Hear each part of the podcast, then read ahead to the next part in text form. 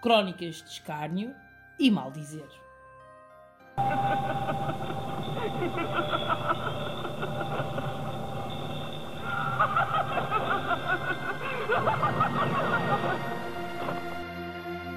Na edição das Crónicas eh, de Escárnio e Maldizer desta semana, falamos de mecânicos. O texto é de Miguel Esteves Cardoso, do livro Os Meus Problemas. Vamos então à página 22 e começamos então. Se os motoristas de táxi são absolutistas radicais, os mecânicos de automóveis são nihilistas céticos. Telefona-se para uma oficina para marcar uma hora. Eles dizem: traga o carro que a gente vê isso. Chega-se lá, descreve-se a avaria, eles interrompem imediatamente porque não suportam que alguém lhes fale de mecânica. Isto pode ser muita coisa, ó chefe. Ponham-o lá a trabalhar. Que eu só o de ouvir cantar já lhe digo. Põe-se o carro a trabalhar. Passados escassos milésimos de segundo, o especialista manda desligar. Espera-se o diagnóstico. Tipicamente vira as costas e vai lá para dentro, mexer numa lata cheia de parafusos e fusíveis. Não volta. Vai-se lá dentro ter com ele com toda a humildade protocolar. Então, já sabe o que é?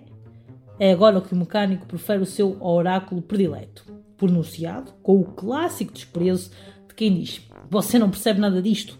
Diz ele: Não, isso aí qualquer coisa. Este não é precioso. Nós fazemos sempre a figura de quem pretende convencê-lo que o automóvel está impecável. O facto de o termos levado à oficina é relevante. Não, não, diz o perito com a precisão técnica que esperamos dele. E sai qualquer coisa que não está bem. Ai de quem tiver a ousadia de querer saber mais pormenores. Mas é do motor, ou da transmissão, ou da suspensão? Pergunta-se. E é nesta altura que o mecânico nos brinda com outro elucidativo clássico das oficinas portuguesas. Só vendo os mecânicos não gostam de ver nada na presença dos donos dos automóveis, mesmo quando a avaria é óbvia.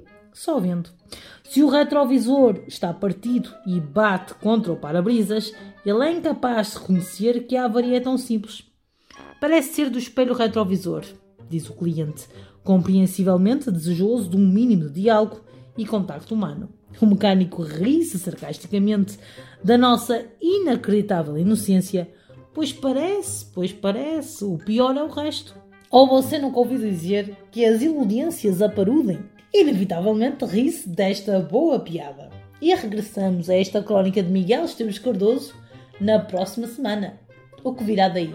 Pronto, um arranjo é de certeza.